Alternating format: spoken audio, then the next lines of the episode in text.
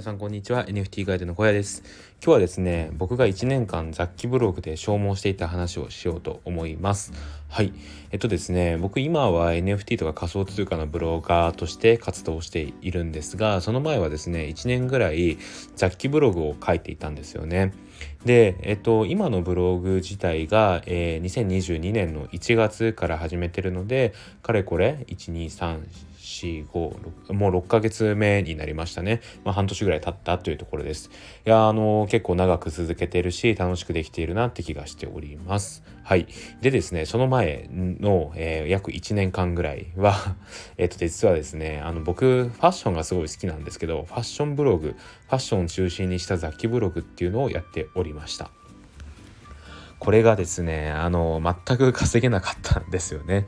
でまあもともと僕がブログを始めたきっかけっていうのも副業で稼ぎたいって思ったのがきっかけだったのでまあそれに対してなんか成果が出てないっていうところで1年間ぐらい消耗していた形になりますね。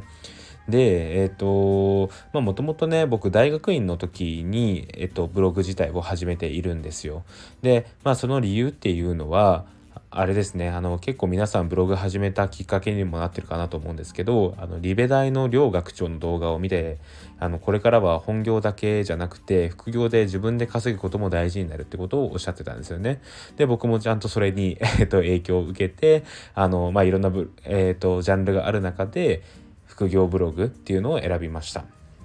でまあブログを選んだ理由っていうのはあの僕文章で何か表現することが好きだっていうのに就活で気づいたんですよ。で就活って自己 PR とかあの学知化学生時代頑張ったことをエントリーシートで書くと思うんですけどそれを書いてる時にあこれ結構楽しいかもって思えたんですよね。なんか自分の性格であったりとか頑張ったことをどうすれば面接官であったりとか人事の人に伝わるのかっていうのを考えるのって結構なんか試行錯誤するんですけど苦じゃなくて楽しいなって素直に思えたんですよ。でそれがきっかけでいろいろなその動画編集とかあとは写真とかイラストとか、まあ、いろプログラミングとかねいろいろ副業がある中でもブログをまずは選びました。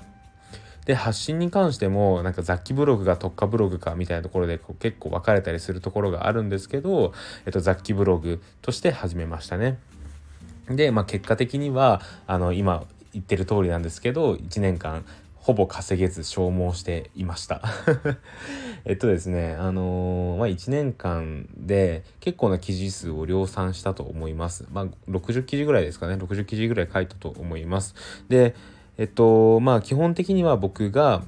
買った服の紹介っていう形でやっていました。で服自体もですね結構高めの服が僕好きだったのでそういった服を、えー、いわゆるドメスティックブランドって言われる服なんですけどそれを買って写真撮影して記事にするみたいなのを書いていましたね基本的に。ただなんかそれだけだとあの服を買うペースっていうのもえっとかなりねあの、まあ、高めの服だと、えー2ヶ月に一遍とか、えー、頑張っても1ヶ月に1回とかになっちゃって他のとこで書く記事がなかったのでそこでは書評について書いたりとかあとは映画の感想を書いたりとかもしていましたね。もう本当にとにかく、えー、自分の好きなものだけを発信するみたいなものでやっていました。で結果的に1年間で稼げた額というのが119円だったっていうオチですね。でここなここで、まあ、僕がなんでこの1年間、えー、雑記ブログで消耗したのかっていうところをなんか今の僕が思う、えーまあ、分析っていうのをしてみたんですけど、えーと、まず1つ目はシンプルに、えーとまあ、服買うコストがかなりかかるってところですね。やっぱり服をそのしかもユニクロとかじゃなくて高めの服を買うっていうだけでもお金がかかるから、えっと、それをですねその記事にするために何本何個も何個も買ってられないっていうところで記事制作に至るまでに時間がかかりすぎるっていうところが一つあったと思います。ブログって基本的に1週間に 1, 1記事であったりとかあそういったペースで更新していかないとどんどん Google の評価も下がってしまうのでそういったところで、えーと、Google にも評価されずまた自分も記事に向き合うことがなかなかできない服を買わない限り書けないっていう状況が結構自分としてはモチベーション維持につながらなかったところがあります。でもう一つはえっ、ー、とあれですね僕のその なんだろうな紹介している服とかがシンプルにえっとそれを紹介するためのアフィリエイトとかがなかったっていうのがありますね。基本的にブログで稼ぐってってなると、まあ、今であれば、えー、仮想通貨の口座開設とかが、えーと、僕の収益源になってるんですけど、えっと、そういったものが僕のそのやってた雑記ブログではなかったんですよね。えっと、買ってる服に関してもそれの服が買える通販サイトに関してアフィリエイトがなかったりとか基本的にはね高い服だからやっぱり自分事ととして考えた時に試着して買いたいじゃないですか失敗したくないから。っていう時にですねあのま結局僕の記事を読んだとしてもその先で僕のブログからこうなんですかね、えーきっかけになったとしてもアフィリエイトではなくただ実際にそのお店に行って買うっていうことにつながってしまうから自分の収益にはなりづらかったっていうのがあります。はい、で3つ目がただ自分の好きなことだけを発信していたということですね。失敗した理由の3つ目です。でこれに関してもやっぱり自分がただこれ好きですこれ好きですこれ好きですっていうのを発信したところでそれって自分のエゴにしかならないんですよね。でそれをまあ実際の会話で考えてみてほしいんですけどあの俺これ好きなんだよねっていうのをこうずっと言っててもおおってなるじゃないですか。っていうことと同じようにブログでもただ自分の好きなことだけを発信していても、まあ、ある種本当にそれが好きな人だったらそれが刺さるのかもしれないんですけど基本的にただフラッと見に来た人にとってそこまで自分の好き好きっていうのを押し付けたところであんまり引っかからないんですよね。でやっぱりその自分が好きなものを伝えたいのであってもなんかそれが欲しくなるようにするにはどうすればいいんだろうかっていうことを考えたりとかあとはどういう人がこれをを買うっていうところを徹底して考える。その例えばどういう悩みを持った人がこれを買うんだろうかってところを考えた上で記事を紹介するっていうようなやり方をしないとえ結局結局、え、と読まれない記事になってしまうんですよね。でそういったところが自分の失敗の3つ目の理由だったかなと思います。はい。でそうしてですね今は NFT 仮想通貨ブログとして、えー、発信をしているわけなんですがやっぱりですね方向転換をしてよかったなっていうことを思います。まあそういった方向転換をしたことでミルクさんであったりとか元木さんであったりとかその他ザ・シティの住人の皆さんに出会えたりとかあとはですねあのーオフ会ができたりとかあと共通の趣味を持ってる共通の価値観近い価値観を持った人と出会えたっていうのがあるので今の NFT 仮想通貨ブログに転換して本当に良かったなと思いますね。で僕もともと NFT とか仮想通貨って今年の1月になるまで全く知らなかったんですけど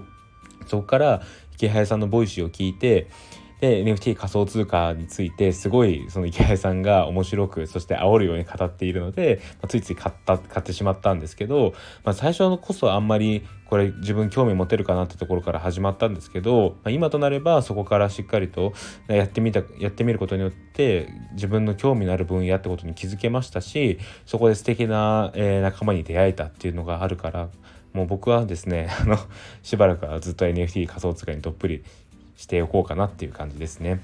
で僕なんかここの方向転換に関してえっとなんかなんですかね自分の、えー、好きな漫画でえっと、宇宙兄弟があるんですけどその宇宙兄弟で書かれたところがすごい共感できるのでちょっと紹介しますね。でそれがですねえっと最善の選択のためだったら何回だってしたっていいんじゃないのっていうのがあるんですよ。でこういった言葉がですね宇宙兄弟に出てくるキャラクターの一人が言うんですけど、まあ、本当にその通りでえっとまあなんかその1年間続けた雑記ブログに対してもったいないっていう思いも正直あったんですけど、まあ、そこでこの宇宙兄弟の言葉を思い出してですねそこからじゃあ自分がブログとして稼いでいくためにはどうすればいいのかって考えた時に、え最善の選択はここじゃなくて他にあるっていうところをしっかりと考えれたところが今につながってると思うとやっぱり選択っていうのは何回もしていいんだなっていうのとあとは恐れずにえっ、ー、と恐れずにですねそこはあの失敗もあるかもしれないんですけど新しいところに飛び込むってことをしてみた方がいいんだなっていうのを今回のことで学びました。はい。すいません。ちょっと、あの、今10時、夜の10時半過ぎなんですけど、ちょっと眠くて 話がまとまってないかもしれないんですけど、まあこんな感じですかね。はい。で、えっとですね、レターが届いてるんで、レターを読みたいと思います。えっと、昨日の勝手に Voicy 企画ってやつですね。これに関して、え、勝手に Voicy は斬新ですっていうのが来てて はい、そうですね。あの、勝手に Voicy すごい斬新だとは思うんですけど あの、斬新すぎる good good ってきてるのでまあこれは褒められてるのかなっていうふうに受け取っておきますあのポイント付きのなんかギフトが届いてるのでいやありがとうございますっていう感じですね。あのいつも聞いてくださってるのかな？えっとレターなんでちょっと匿名だからわからないんですけどありがたくこの、えー、ギフトは頂戴します。いつも聞いていただきありがとうございます。あともう一つですねミルクさんからなんとコメントいただきました。こちらはですねあれですね僕が自分のそのノート日記を始めるっていう雑談の、えー、放送に関してですけどそちらに対してコメントが来ております。えー、ミルクさんのコメント読みますね。えー、は小屋日記待ってました。小屋さんのノートいつ更新されるんだろうなと密かに楽しみにしていた住人です。また楽しみが増えました。ということでミルクさんありがとうございます。えっ、とですねミルクさんは本当になんかこう周りに愛されるキャラなんだろうなっていうのを思います。何ですかねあのこういったコメント一つにしてもすごい僕嬉しいですし普段の描いているイラストとかもなんかすごいあったかいイラストですよね。っていうところでなんかこうミルクさんの人柄ってなんか誰から誰に対してもこう 受けられる好かれるあの素敵な性格素敵な人だったなっていうのをいつも思っております。ミルクさんコメントありがとうございます。はい。あれですね、あの、次の回あたりで、ミルクさんであったりとか、元木さんに関して、こう、他己紹介をする、あの、ミルクさんで、こういう素敵な方なんです、元木さんってこういう素敵な方なんですっていうのを、こう、紹介するような放送をしてみてもいいかもしれないですね。はい。えー、そんな感じで今日の放送を終わりたいと思います。ここまでのお相手は NFT ガイドの小屋でした。それではまた明日。バイバーイ。